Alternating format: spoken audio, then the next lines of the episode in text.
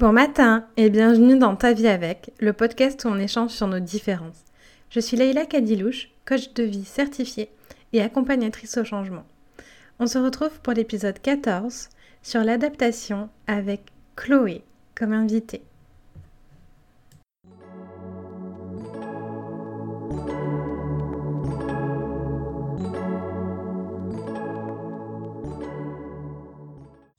Coucou Chloé Salut Leïla Merci euh, d'être venue et d'être avec moi, avec nous. Est-ce que tu peux te présenter, s'il te plaît, pour les personnes qui ne te connaissent pas? Ouais, euh, je m'appelle Chloé. Sur Instagram, je suis à la fois Chloé Invisible et Chloé Rayure.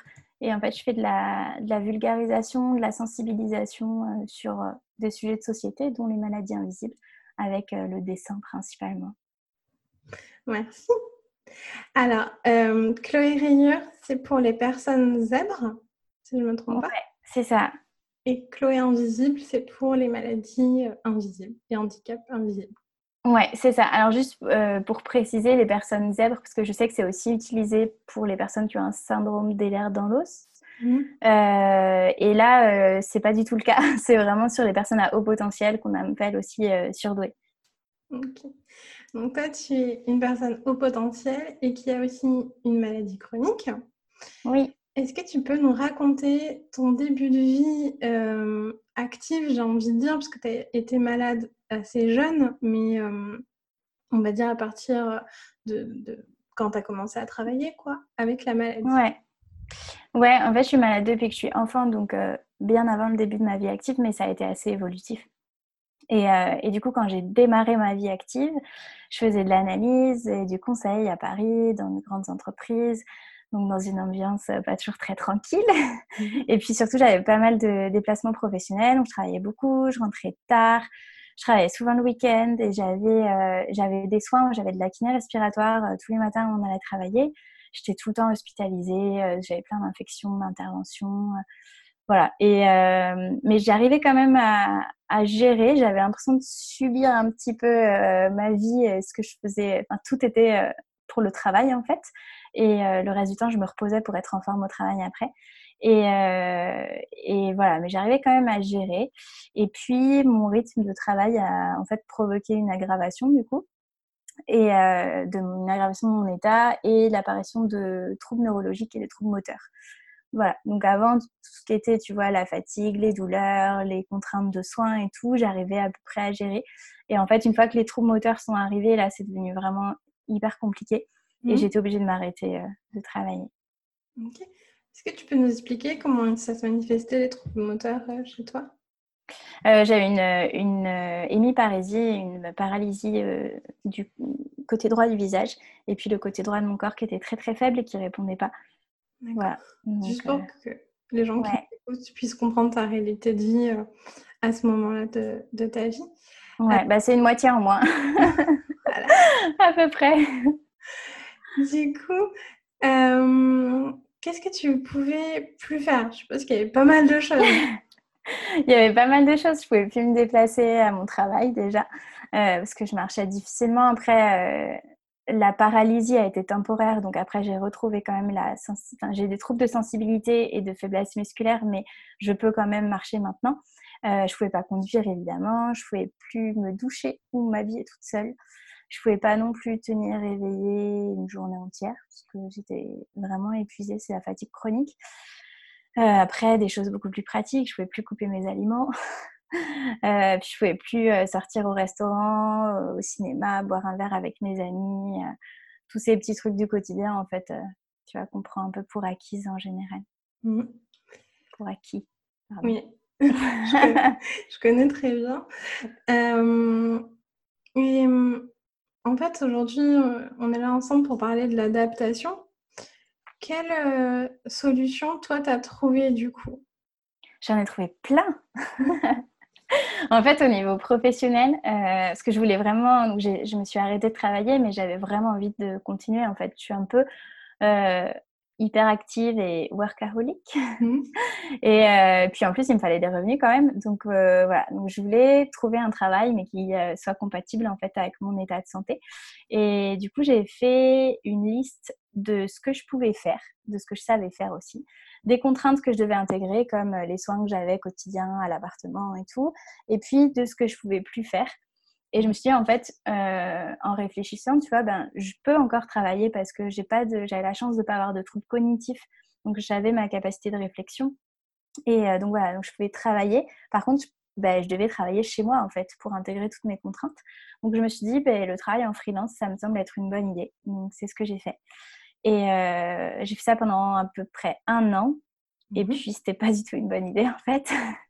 voilà, c'est une première solution temporaire qui m'a aidé quand même à me remettre un peu dans, dans le monde du travail, à être euh, mieux le vivre aussi parce que du coup, ben, j'avais des revenus, je dépendais de personne, donc euh, à part pour les, les, tâches du quotidien, mais mm. sinon, voilà, financièrement, je pouvais être indépendante et ça m'a fait du bien.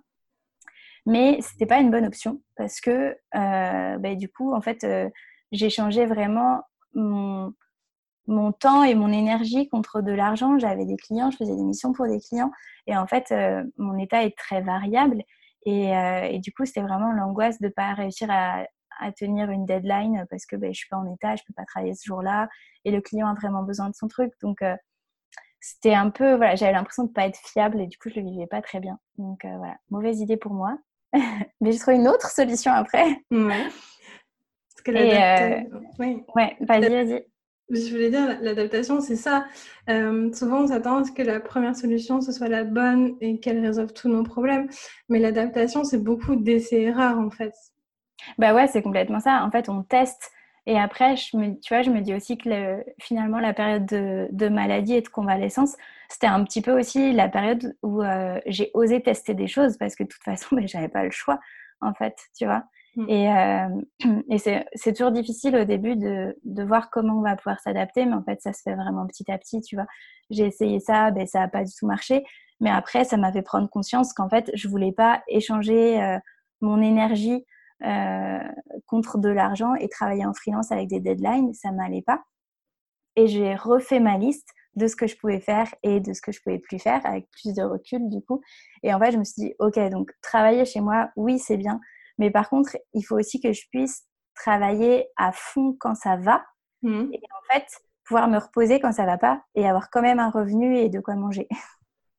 c'est tout bête, mais j'avais vraiment pas pensé à ça avant. Et, euh, et voilà. Et après, c'est ce que je fais aujourd'hui parce que j'ai eu de la chance. J'ai eu un projet pile à ce moment-là qui m'a permis de faire ça. Euh, un projet de livre qui a pris de l'ampleur. Et en fait, aujourd'hui, je fais ça. Je fais des projets de sensibilisation. Donc, je travaille à fond quand ça va, à fond sur un projet de livre. Et en mmh. fait, les jours où ça va moins bien, euh, ben, je peux me reposer parce que j'ai seulement une ou deux heures de travail par jour de, gestion, distribution, etc.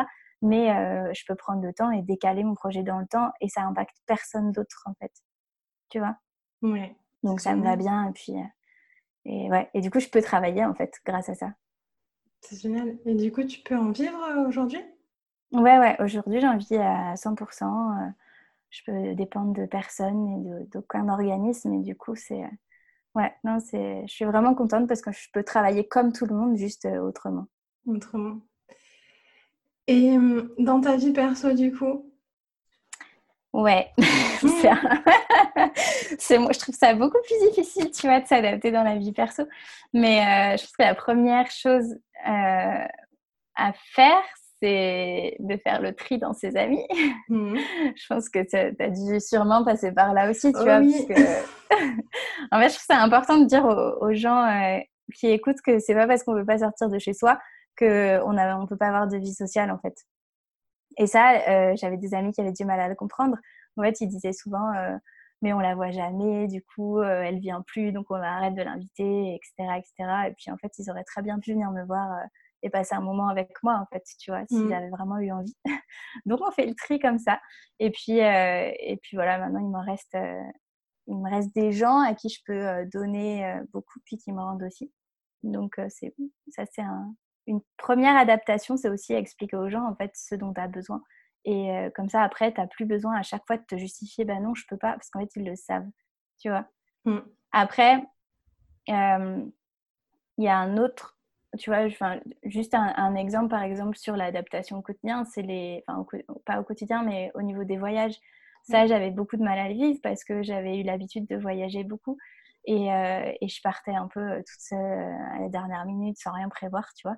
Et, et là, je me suis dit, ben, en fait, on ne pourra plus voyager comme avant. Et en fait, c'est vrai, on ne on peut plus voyager comme avant, mais on peut voyager quand même. Et, euh, et tu vois, aujourd'hui, euh, on prévoit avec mon copain quand on part, euh, on, sait qu'on va passer beaucoup de temps dans notre logement en fait à se reposer. Mmh. Et on va choisir des Airbnb qui sont jolis, qui ont une belle vue et qui sont dans lesquels on se sent en vacances, où tu te dépayses quand même dans le logement en fait. Et du coup, c'est pas grave, je vais pas être frustrée parce que je peux pas visiter toute la journée. Je vais faire une visite par jour, une sortie par jour, et c'est très bien. Et le reste du temps, bah, je profite dans le logement avec une belle vue reposante et tout. Et en fait, je j'aime beaucoup cette façon de voyager aussi, tu vois. Mmh. Et ça, c'est vrai. il y a un épisode du podcast qui voulait sur les voyages. Ouais. Et moi, je, je, voyage pas mal aussi. Et ça, mais je voyage différemment d'avant, très différemment d'avant, et ça nécessite pas mal d'organisation. Ça c'est vrai. Hein, euh, mm. Je peux pas partir, euh, je peux partir pas très loin, je, comme ça sur un coup de tête, mais euh, je peux pas rentrer en France comme ça sur un coup de tête. Ça c'est pas possible. Ouais. Euh, ça nécessite pour moi du repos avant, du repos après. Et comme toi, en fait, Chloé, j'ai trouvé la même solution. C'est de partir dans des endroits où je me sens bien et qui sont beaux. Et comme ça, j'ai déjà l'impression d'être en vacances. Mais ça, c'est des choses aussi que vous pouvez faire dans votre ville, en fait. Vous n'avez même pas besoin de partir super loin. Ouais, et ça fait du bien parce que sinon, c'est vrai qu'on subit tout le temps un peu en, en gardant en tête ce qu'on peut plus faire. Et tu te dis, bah J'aurais bien aimé euh, partir trois jours à Lisbonne comme je faisais avant toute seule, euh, sans prévenir. Enfin voilà. Et en fait, je peux plus. Et du coup, tu restes un peu focalisé là-dessus, alors que euh, tu as raison, on peut faire tout différemment finalement. Et pour revenir sur les, sur les amis, pour les personnes qui nous écoutent, je voudrais vous transmettre ça, que vos limites sont non négociables en fait. Et euh, si quelqu'un veut vous faire passer votre limite, c'est pas quelqu'un qui vous aime inconditionnellement, qui veut vous faire du bien, donc il n'a rien à faire dans votre vie en fait.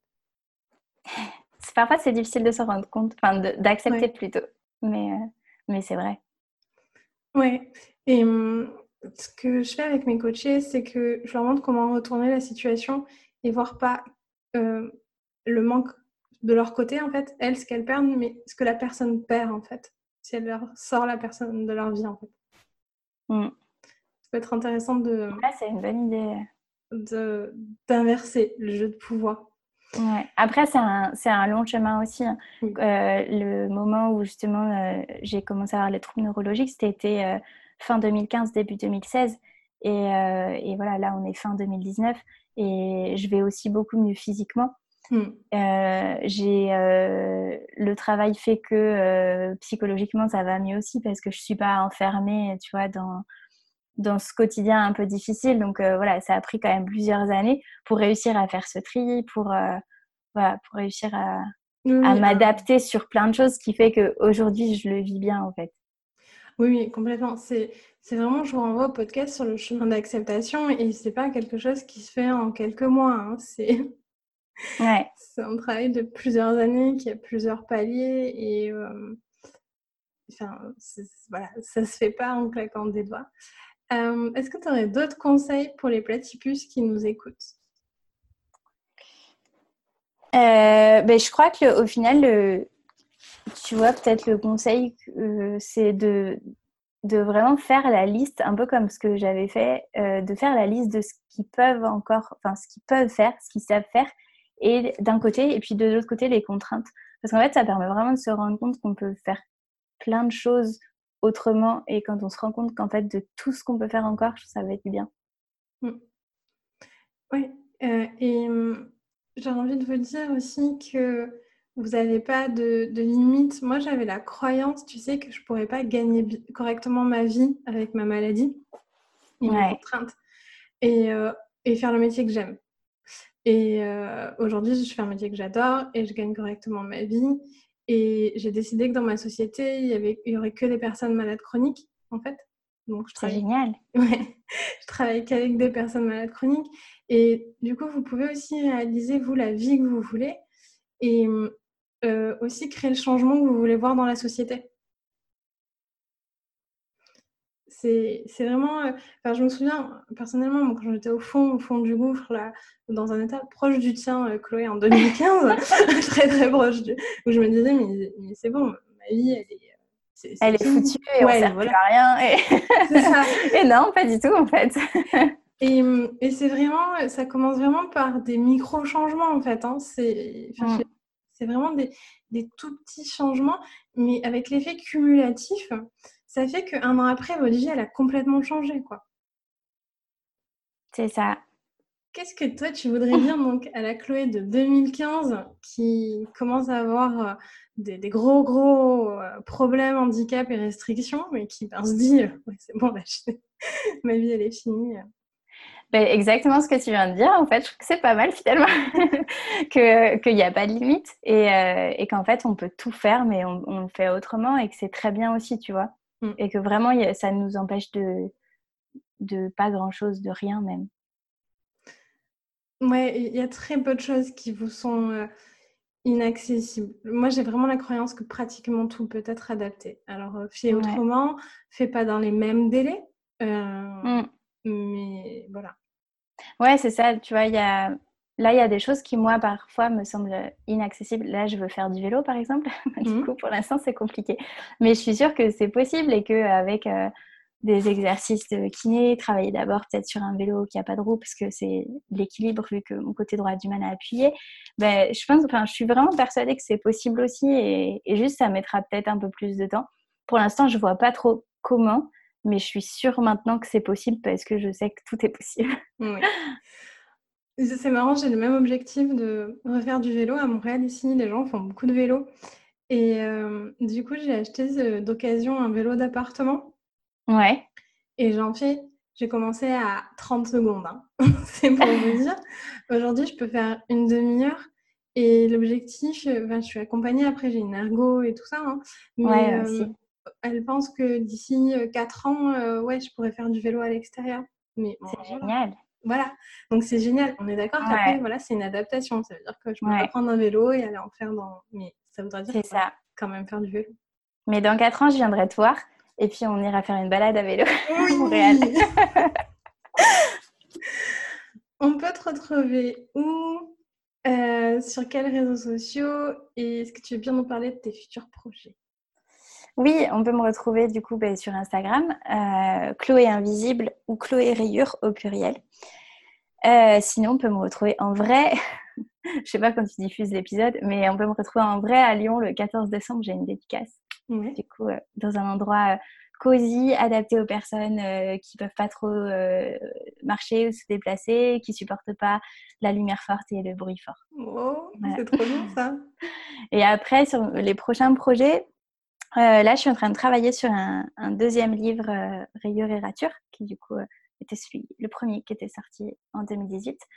Et en parallèle, je fais un travail d'enquête aussi pour créer un livre sur les maladies invisibles qui permettent d'ouvrir le dialogue et de sensibiliser ses proches, toujours dans la, avec une approche, tu vois, très légère pour justement pas faire un truc glauque sur le sujet. Parce mmh que l'entourage a parfois du mal à parler de ce sujet-là. Mmh. Et il faut vraiment favoriser la communication. Merci. Ton livre, on peut l'acheter où, Chloé et, et, Rayure euh, Rayure et Rature, il est disponible sur mon blog qui s'appelle rayeuretrature.fr.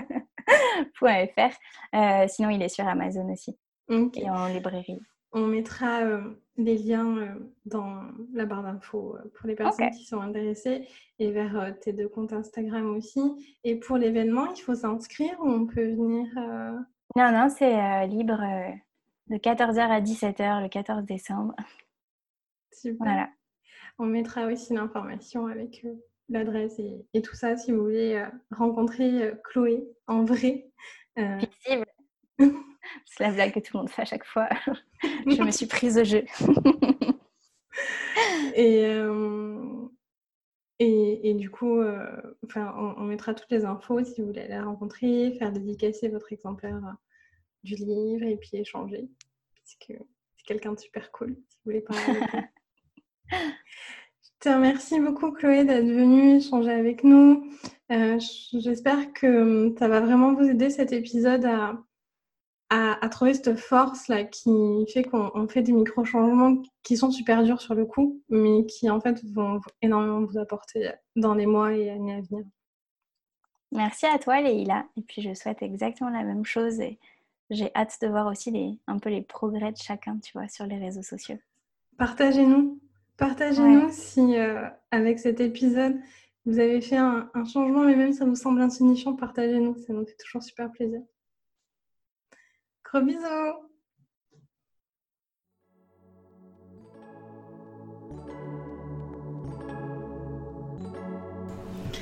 Merci d'avoir écouté cet épisode jusqu'au bout. Si tu veux être accompagné à accepter ta différence et trouver ta mission de vie, je propose un accompagnement individuel. Si tu as aimé cet épisode, laisse une bonne note sur la plateforme de ton choix ou un commentaire pour m'aider à le faire connaître. Force et amour à toi.